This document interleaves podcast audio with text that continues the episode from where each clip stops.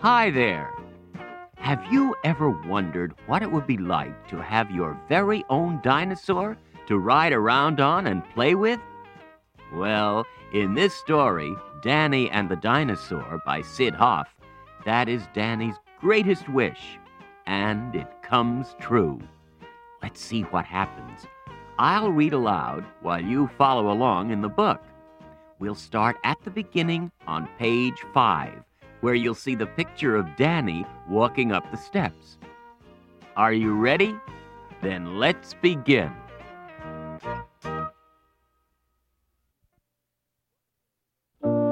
One day, Danny went to the museum.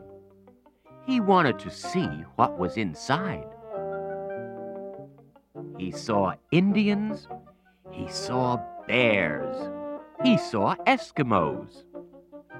He saw guns, he saw swords, and he saw dinosaurs. Danny loved dinosaurs. He wished he had one. I'm sorry they are not real, said Danny. It would be nice to play with a dinosaur.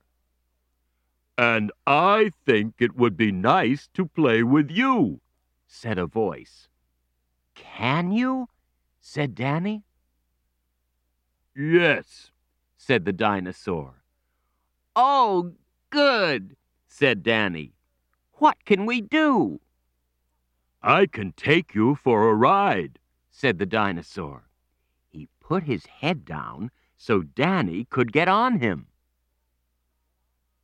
Let's go, said Danny. A policeman stared at them.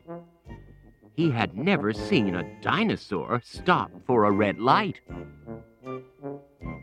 The dinosaur was so tall, Danny had to hold up the ropes for him.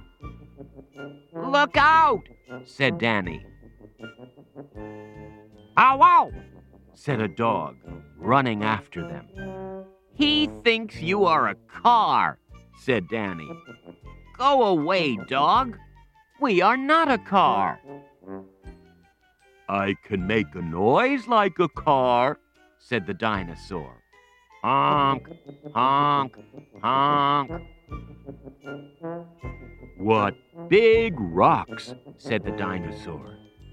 They are not rocks, said Danny. They are buildings. I love to climb, said the dinosaur. Down, boy, said Danny. The dinosaur had to be very careful not to knock over houses or stores with his long tail. Some people were waiting for a bus. They rode on the dinosaur's tail instead. All who want to cross the street may walk on my back, said the dinosaur. It's very nice of you to help me with my bundles, said a lady. Danny and the dinosaur went all over town and had lots of fun.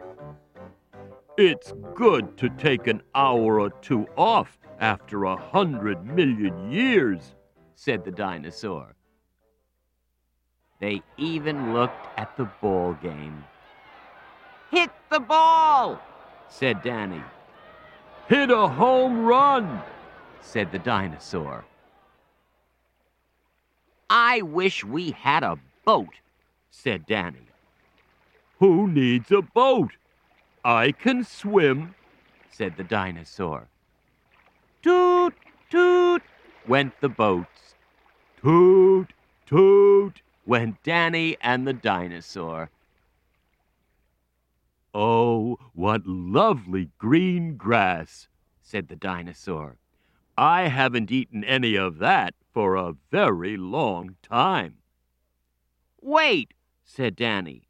See what it says? Please keep off.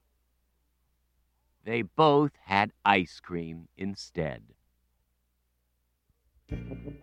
Let's go to the zoo and see the animals, said Danny. Everybody came running to see the dinosaur.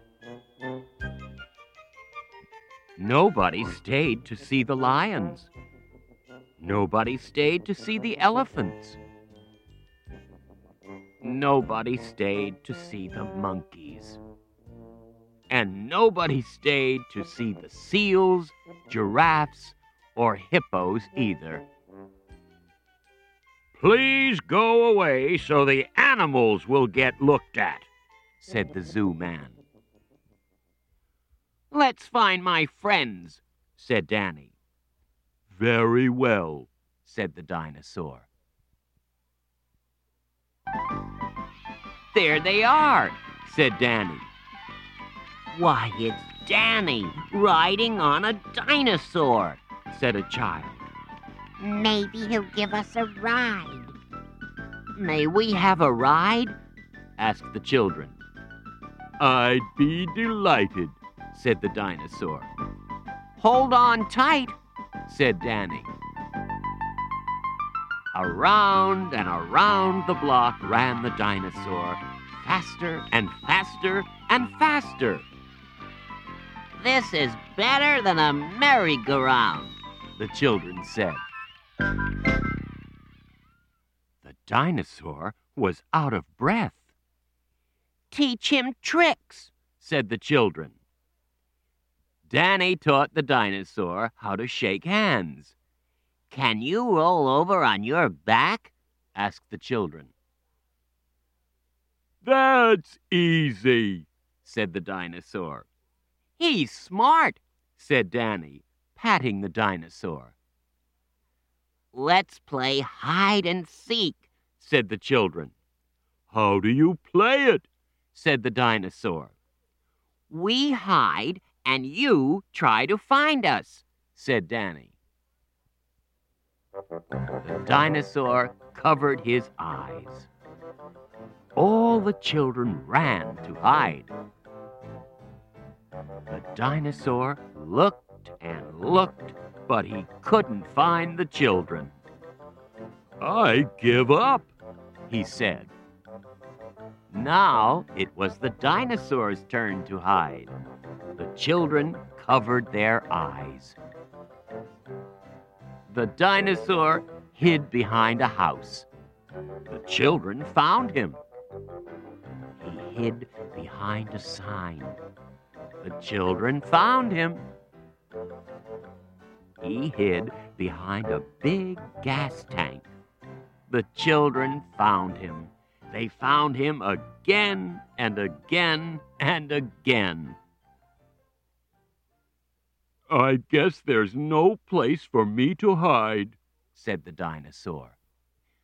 Let's make believe we can't find him, Danny said.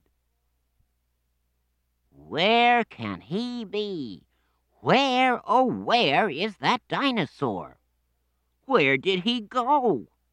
We give up, said the children. Here I am, said the dinosaur. The dinosaur wins, said the children. We couldn't find him. He fooled us. Hurrah for the dinosaur, the children cried. Hooray! Hooray! It got late, and the other children left. Danny and the dinosaur were alone. Well, goodbye, Danny, said the dinosaur. Can't you come and stay with me? said Danny. We could have fun.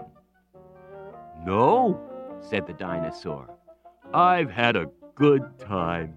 The best I've had in a hundred million years. But now I must get back to the museum. They need me there. Oh, said Danny. Well, goodbye. Danny watched until the long tail was out of sight. Then he went home alone. Oh, well, thought Danny. We don't have room for a pet that size anyway. But we did have a wonderful day.